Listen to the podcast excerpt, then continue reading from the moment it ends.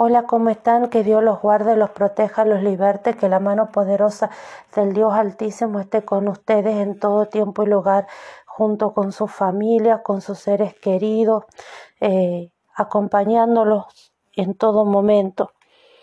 Vamos a estarle pidiendo al Dios Todopoderoso, al Dios misericordioso, al Dios eterno, que sea acompañándonos, que sea guiándonos en todo momento y en todo lugar. Señor Jehová, en el poderoso nombre de nuestro Señor Jesucristo, te pedimos que seas tú guiando nuestros pasos, guiando, Señor, este estudio, Señor, de la palabra. Y te pedimos que la palabra sea revelada, Señor, sea manifestada, que podamos comprenderla, que podamos entenderla, que podamos disgustarla, que podamos disfrutarla la palabra, Señor. Tu palabra, Señor, nos enseña que no tan solo de pan vivirá el hombre, sino de toda palabra que sale de la boca de Dios.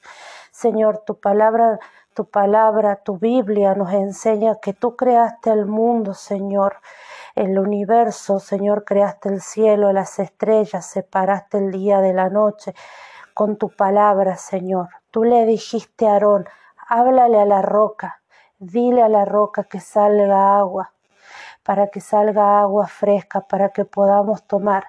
Permítenos, Señor, en esta hora, Señor, tener esa fe, Señor, para poder llevar a cabo, Señor, esos, esos eh, preceptos, esos mandamientos, esas instrucciones, Señor, en nuestras vidas y que podamos hacerlo con un corazón dispuesto, con un corazón entregado, Señor, a ti, Señor.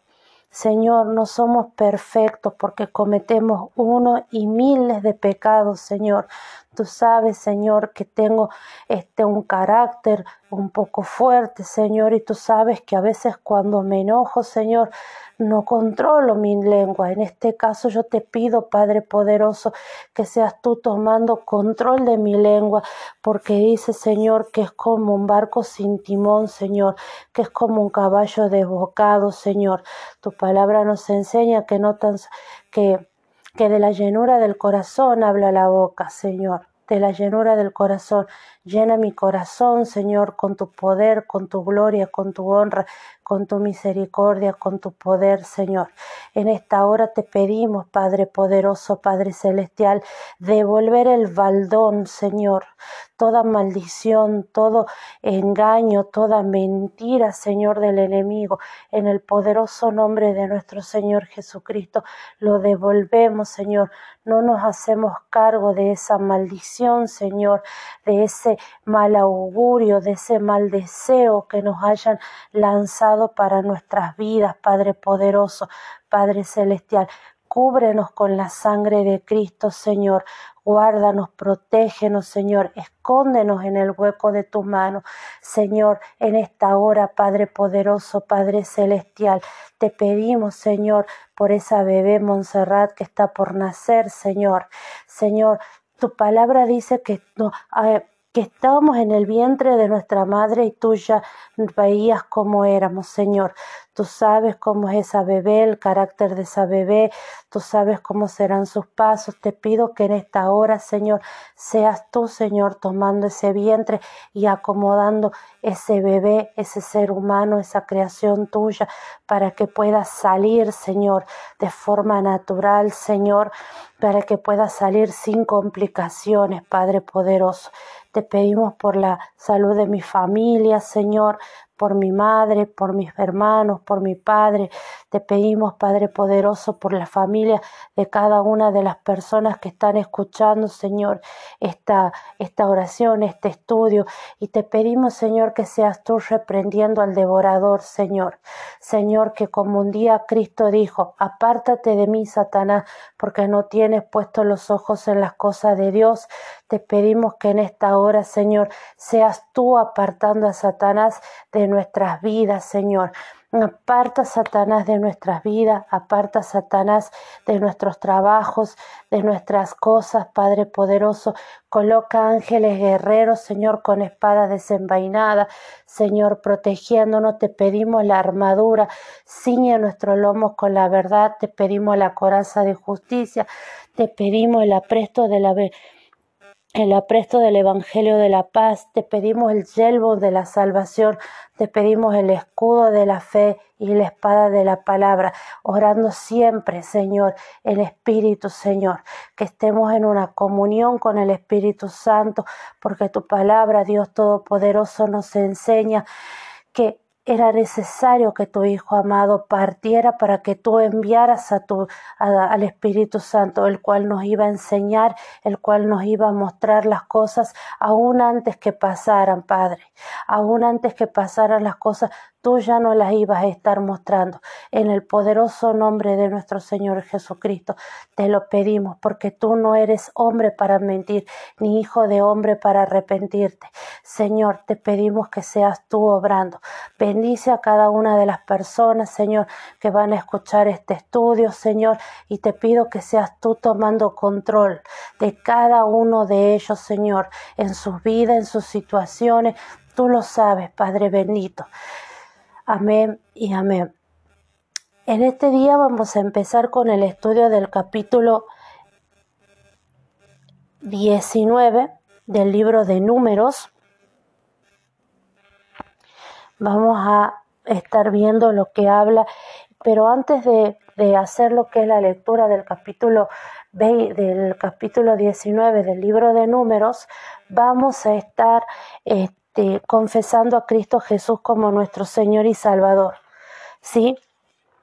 Y vamos a decir así, Señor Jesús, en esta hora yo te confieso como mi Señor y Salvador personal, te pido que seas tú tomando control de cada una de las actividades, de cada uno de, de, mi vida, Padre poderoso. Te pido perdón por mis pecados, te pido perdón por mis pecados ocultos, por mis pecados conscientes, por mis pecados inconscientes, por, mi por mis malos pensamientos, Padre. Ayúdame a perdonar, Señor así como tú perdonaste en la cruz del Calvario, diciendo, perdónalo Señor porque no saben lo que hacen. Quita de nuestros corazones todo raíz de resentimiento, raíz de odio, raíz de amargura, raíz de venganza, Señor, y que podamos tener un corazón alineado a tu presencia, Padre. Te pedimos, Señor, en esta hora, Señor Jesucristo, que tú anotes nuestro nombre en el libro de la vida y que nuestro nombre nunca sea borrado de ese libro. Reconoce nuestro nombre ante Dios Todopoderoso y ante sus ángeles, Señor. Te pedimos, Señor, y reconocemos que que Dios Todopoderoso te levantó de entre los muertos y está sentado a la diestra de Dios Padre Todopoderoso. Señor, obra, Señor, en nuestras vidas. Amén y amén. Ahora sí, ya lo hemos confesado a Cristo Jesús como nuestro Señor y Salvador. Le recomiendo que sea una confesión que siempre la hagamos con un corazón entregado, con un corazón este, sincero hacia nuestro Señor Jesucristo. Y vamos a leer el libro de Números capítulo 19 eh, que dice, la purificación de los inmundos. Jehová habló a Moisés y a Aarón diciendo, Esta es la ordenanza de la ley que Jehová ha prescripto diciendo, Di a los hijos de Israel que traigan una vaca alazana perfecta en la cual no haya falta, sobre la cual no se haya puesto yugo, y la daréis a Eleazar el sacerdote, y él la sacará fuera del campamento, y la hará degollar en su presencia, y Eleazar el sacerdote tomará de la sangre con su dedo, y rociará hacia la parte delantera del tabernáculo de reunión con la sangre de ella siete veces, y harás quemar la vaca ante sus ojos, su cuero y su carne y su sangre, con su estiércol harás quemar. Luego tomará el sacerdote madera de cedro e hisopo y escarlata y lo echará en medio del fuego en que arde la vaca. El sacerdote lavará luego sus vestidos, lavará también su cuerpo con agua y después entrará en el campamento y será inmundo el sacerdote hasta la noche. Asimismo, el que la quemó lavará sus vestidos en agua, también lavará en agua su cuerpo y será inmundo hasta la noche.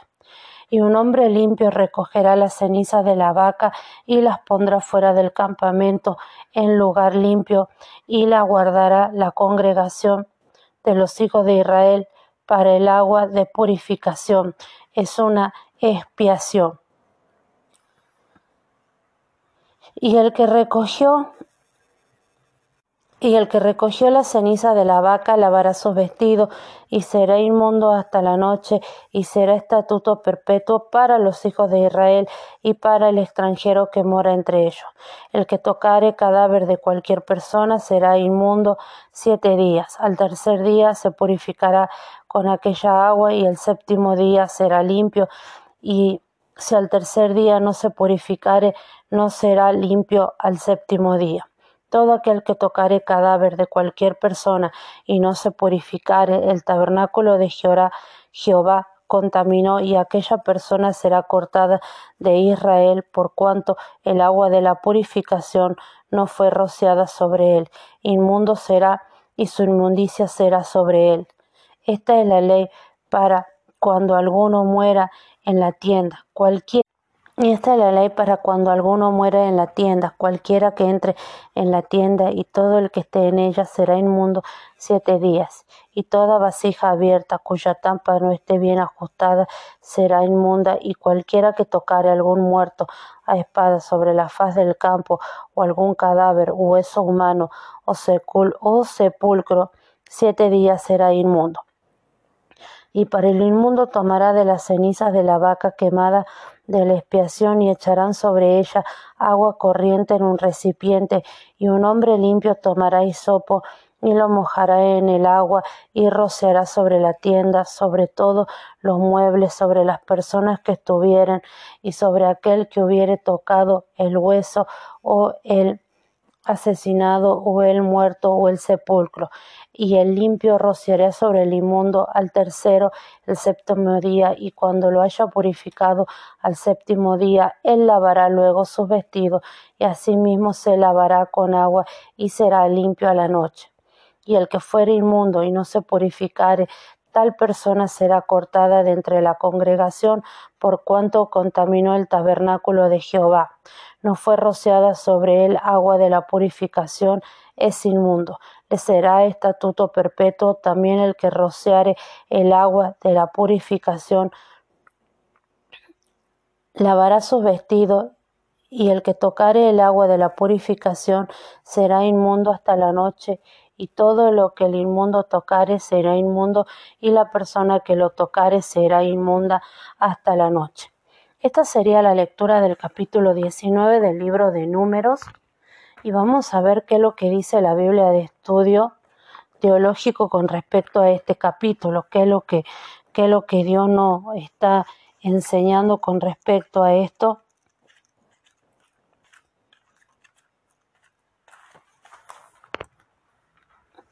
Y dice así.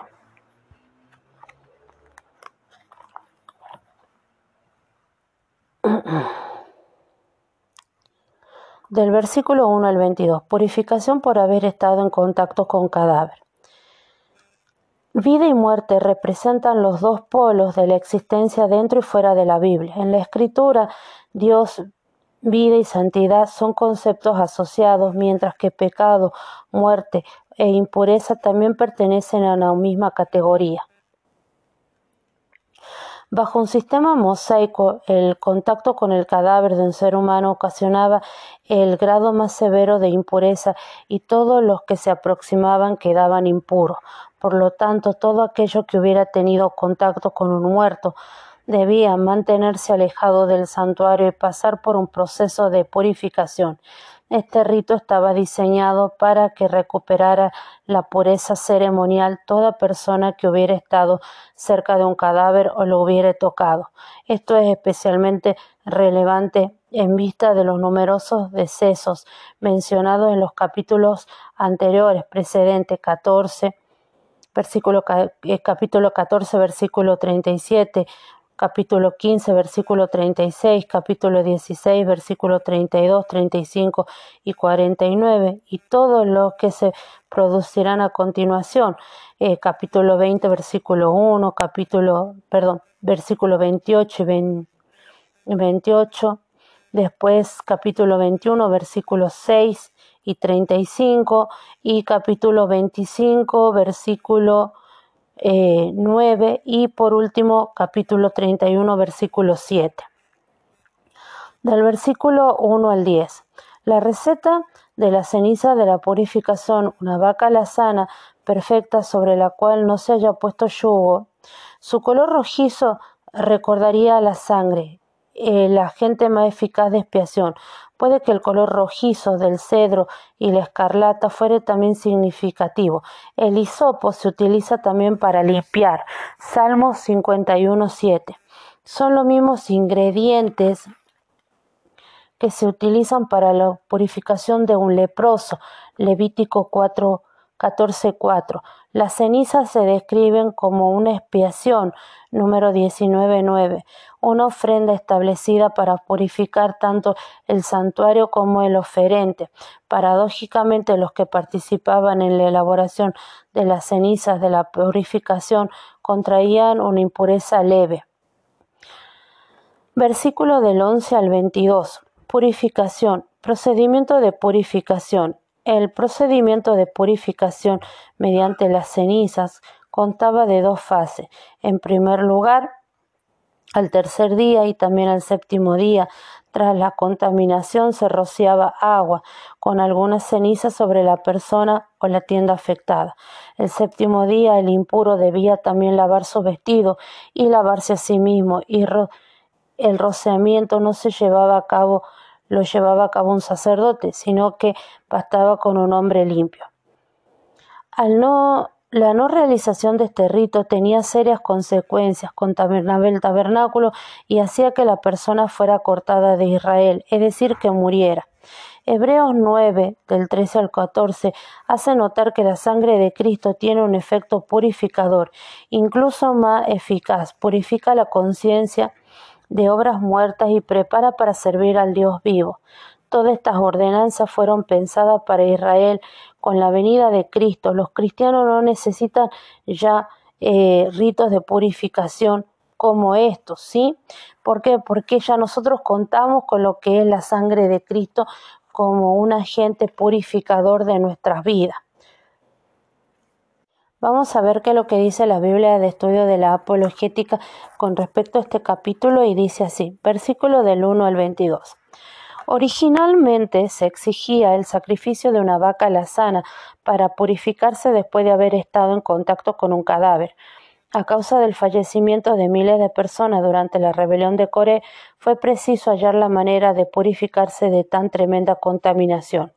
Uno de los temas en el capítulo 18 es la responsabilidad que tenían los sacerdotes y levitas de preservar el santuario, impidiendo el ingreso de personas que quizás habían estado en contacto con los fallecidos. Algunos eruditos de alta crítica admiten que en el antiguo cercano oriente estaba muy difundida la creencia de que el contacto con los muertos volvía a las personas ceremonialmente impuras. No obstante, afirman que los israelitas adoptaron este concepto en una época posterior. En consecuencia, atribuyen este capítulo a una tradición sacerdotal tardía posexílica después del año 538 a.C. Desconociendo la evidencia de antiguas creencias al respecto y el contexto narrativo de los capítulos 16 al 19, en estas épocas posteriores los judíos extendieron el uso del agua de purificación a diversas ceremonias para limpiar el pecado y la impureza. Esto se ve en el Mishá, una colección de, enseñanzas tradicionales del judaísmo, aproximadamente contemporáneas del Nuevo Testamento, pero el origen de estas prácticas se remontan al antiguo Israel, al antiguo Israel, en el segundo milenio antes de Cristo. Suele ocurrir en el Pentateuco esta práctica ceremonial surgió como una necesidad de un orden práctico. Versículo del 1 al 4. Según las instrucciones originales, quien debía oficiar durante el sacrificio de la vaca lazana era el sacerdote Eleazar.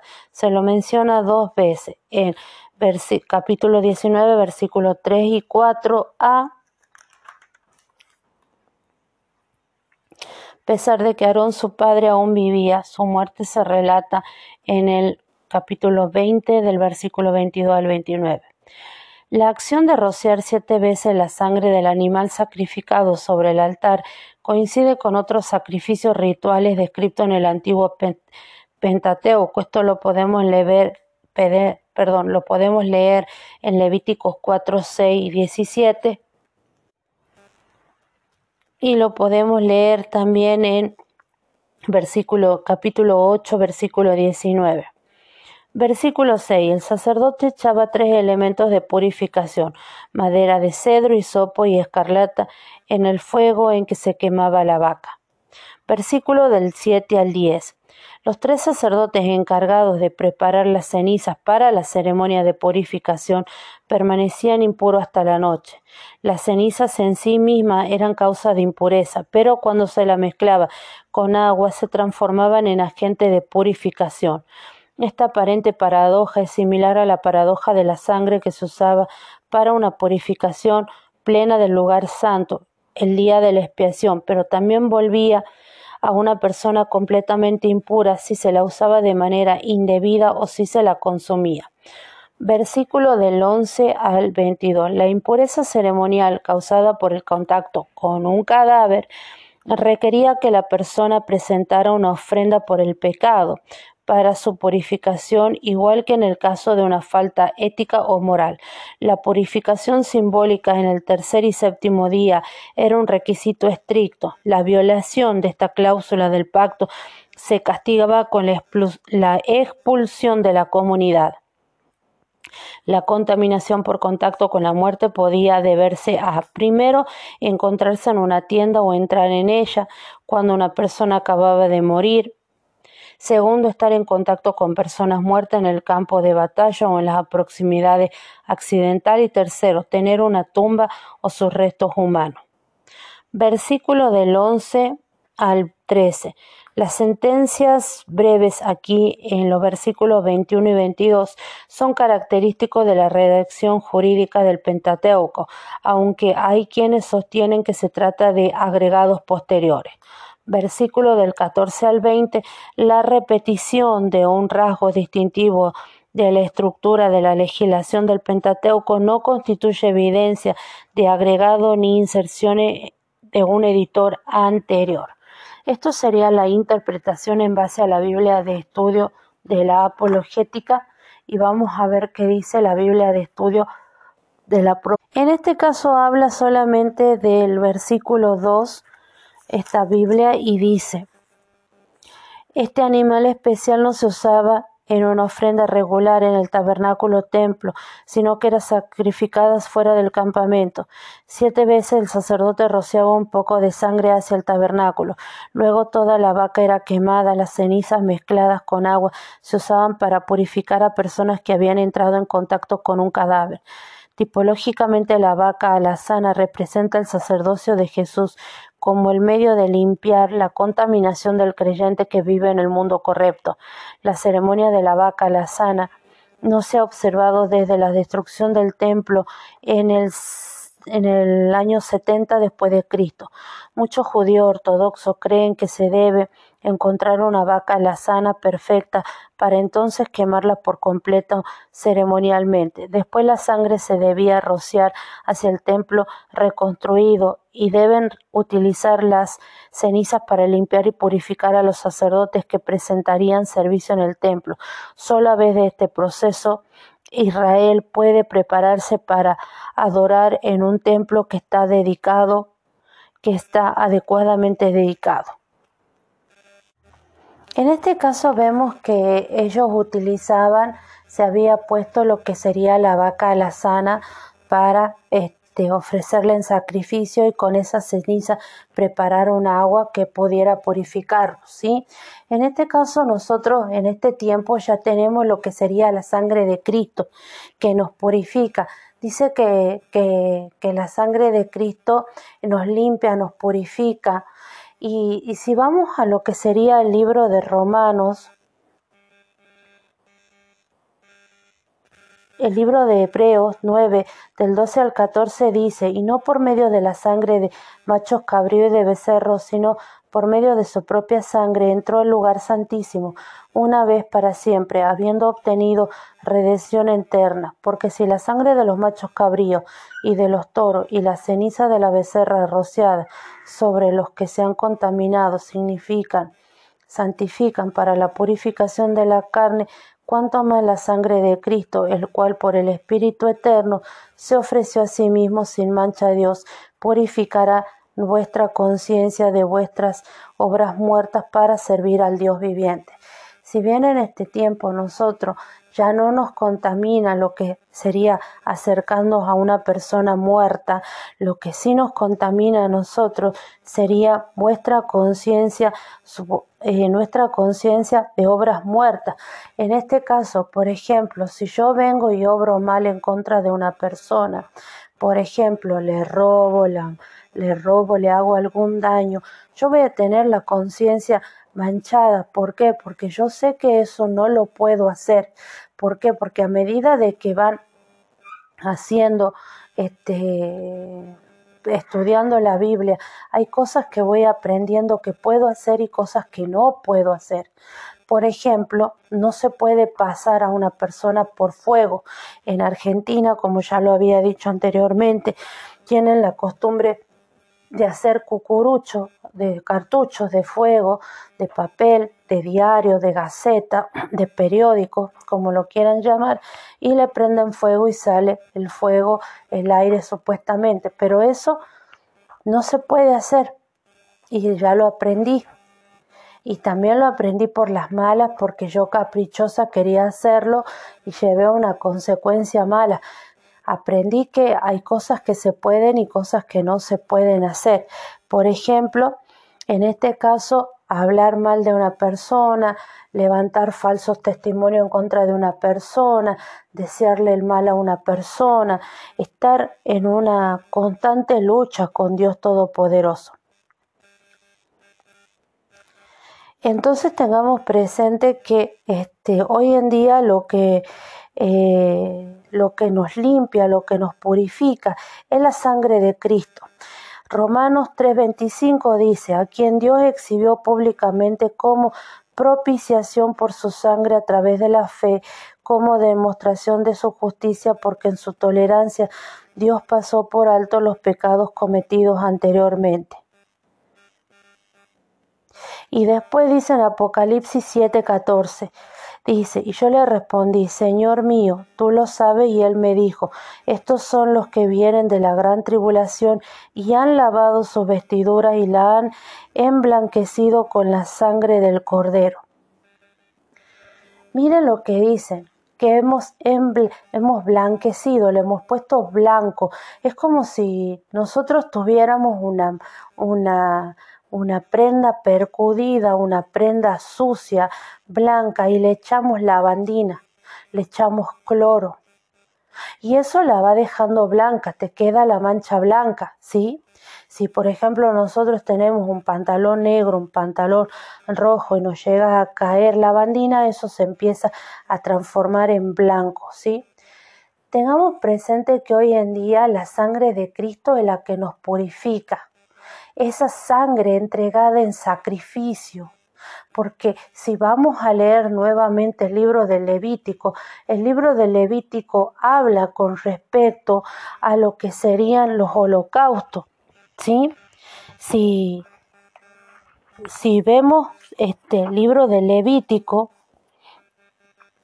el libro de Levítico habla de del holocausto, de la ofrenda de paz, de la ofrenda por el pecado.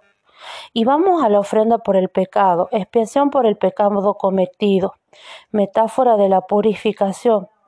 En este caso se ofrecía lo que era un holocausto por este por el pecado y Cristo fue el holocausto por ese pecado.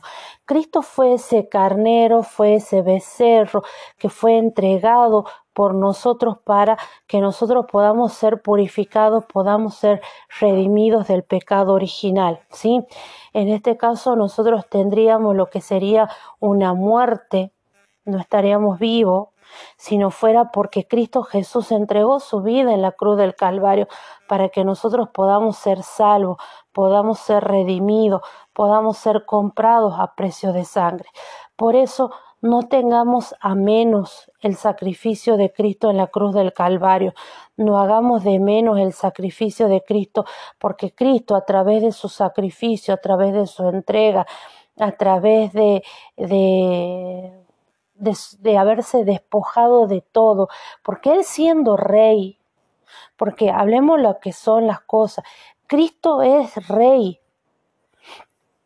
Cristo forma parte de lo que es la Santísima Trinidad, que es Dios Padre, Dios Hijo, Dios Espíritu Santo. Y Dios y Cristo es la representación de Dios, es Dios hecho carne. Es el verbo hecho carne. Él, él estaba en un reino perfecto, en un reino armonioso, en un reino eh, sentado a la diestra de Dios Padre Todopoderoso.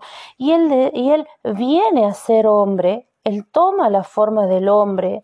¿Para qué? Para poder ser entregado en la cruz del Calvario y ser una ofrenda, ser un holocausto, a través de la cual nosotros fuimos redimidos del pecado original, fuimos redimidos de la falta, de la desobediencia, del enojo, de la rabia, de la frustración.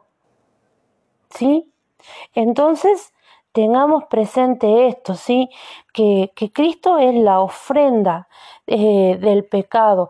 ¿Por qué? Porque ellos para, por ejemplo, si, si lo vemos en el capítulo, ya les digo dónde, 4, versículo 1 del Levítico, que a mí me, me, me impresionó esto.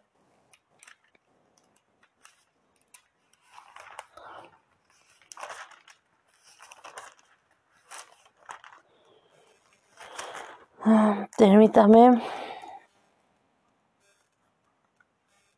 Dice, la ofrenda por el pecado, como se trata de un acto de purificación, santificarás de la inmundicia, implica que los dos objetos santos se consideraban contaminados por el pecado.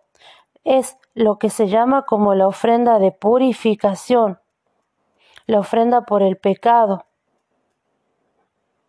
Esto lo podemos ver en lo que serían las ofrendas por el pecado por de Cristo, por nuestro.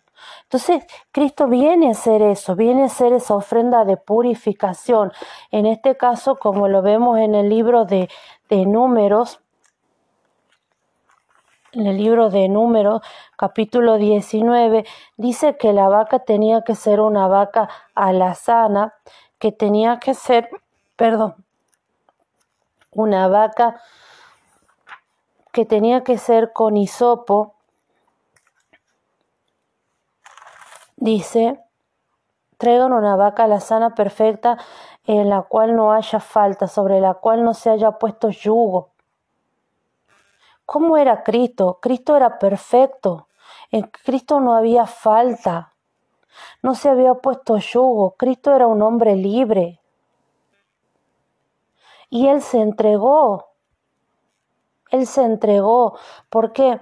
Porque Él, él pudiendo haber evitado todo esto, él aceptó la voluntad de Dios. Si nosotros vamos a leer lo que es eh, la oración en el monte de Getsemaní, Dios dice, Cristo ora, Señor, eh, que no pase esta, esta copa por mi cabeza, sino que se haga tu voluntad. Hoy en día pedir la voluntad de Dios es la cosa más difícil que uno puede hacer porque muchas veces la voluntad no de Dios no nos va a favorecer a nosotros porque lo que nosotros queremos no es lo que Dios quiere para nuestras vidas. ¿Sí? Y muchas veces nosotros estamos tan encaprichados en que queremos algo que no aceptamos la voluntad de Dios. Tengamos presente que en este caso esta ofrenda es entregada, vino y se entrega. Cristo vino y se entregó. Dice,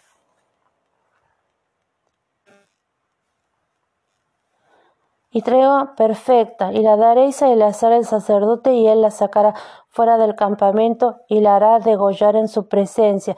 Y Eleazar el sacerdote tomará de la sangre con su dedo y rociará hacia la parte delantera del tabernáculo y hará quemar la vaca ante sus ojos, su cuero y su carne y su sangre con su estiércol hará quemar. Luego tomará el sacerdote madera de cedro e hisopo y escarlata y lo echará en medio del fuego en que arde la vaca. El sacerdote lavará luego sus vestidos, lavará también su cuerpo con agua después de entrar en el campamento. Pero miren esto, dice, luego tomará el, el sacerdote madera de cedro e hisopo e escarlata Si nosotros vamos a ver dónde fue entregado Cristo, Cristo fue entregado en un madero. Cristo fue entregado en un madero. Cristo fue eh, humillado, fue vendido, fue ultrajado, fue vapuleado, eh, todo lo que ustedes le quieran decir por nuestros pecados por nuestros pecados, para que nosotros podamos nacer de nuevo en Él, a través de Él, porque Él dice, yo soy el camino, la verdad y la vida, y nadie llega al Padre si no es a través del Hijo. En el día de hoy tomemos en cuenta el sacrificio de Cristo Jesús en la cruz del Calvario, lo que Él entregó por nosotros, el precio que Él entregó, y veamos que hoy esas son las aguas de expiación que nosotros tenemos para limpiar nuestra conciencia, para limpiar nuestra conciencia, para limpiar nuestros actos de maldad, nuestros yerros. Yerro es cuando alguien comete un pecado por ignorancia. Yo la verdad que a medida de que va estudiando la Biblia o estudiando la Biblia, me va quedando poco yerro, porque yo antes podía decir, ah, no, pero no sabía. Pero ahora que yo estoy empezando a leer la Biblia, yo sé qué es lo que está bien y qué es lo que está mal. Y después yo no voy a poder ir a decir, ah, no sabía. Yo, por ejemplo, el otro día, me, cuando me hice un cartucho, me hice cuando eh, sabía. Ahí, cuando lo hacía al principio, no sabía que, no sé, que eso no estaba permitido. Después aprendí que eso no estaba permitido. Y si yo lo hago y sufro consecuencias, yo me tengo que hacer cargo. porque Porque yo estuve, primero, una, lo hago consciente, lo hago inconsciente porque no sabía y ya después cuando lo hago de nuevo, lo hago de forma consciente. Ahí tenemos el pecado inconsciente y el pecado consciente.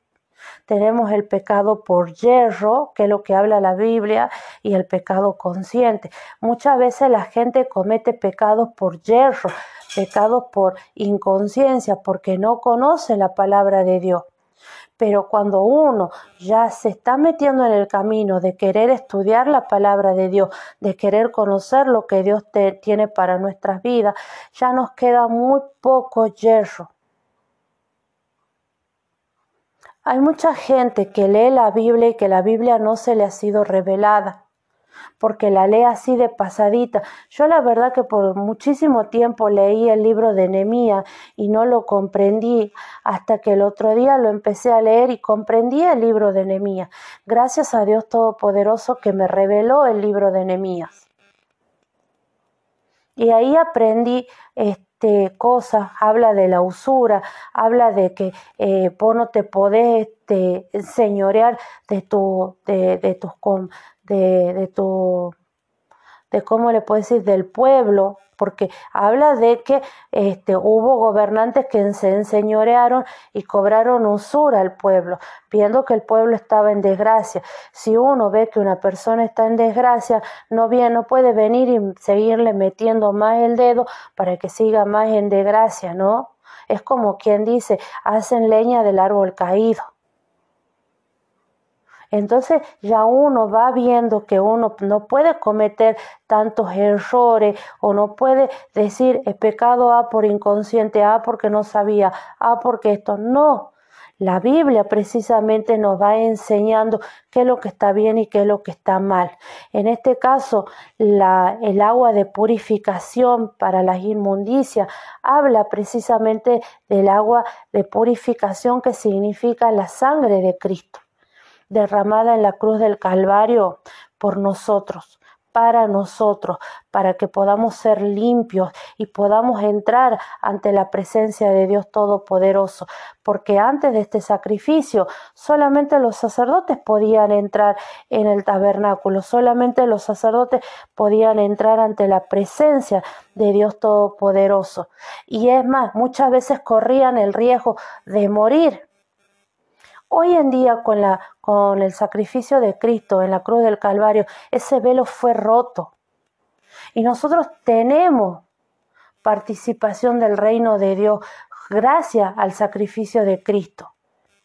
Podemos entrar a la presencia del Padre y podemos invocar el nombre de Dios Todopoderoso y volvernos arrepentidos, reconociendo nuestros errores en Cristo Jesús, porque dice yo soy el camino, la verdad y la vida. Nadie llega al Padre si no es a través del Hijo. Nadie llega a Dios Todopoderoso si no es a través del sacrificio que hizo Cristo Jesús en la cruz del Calvario.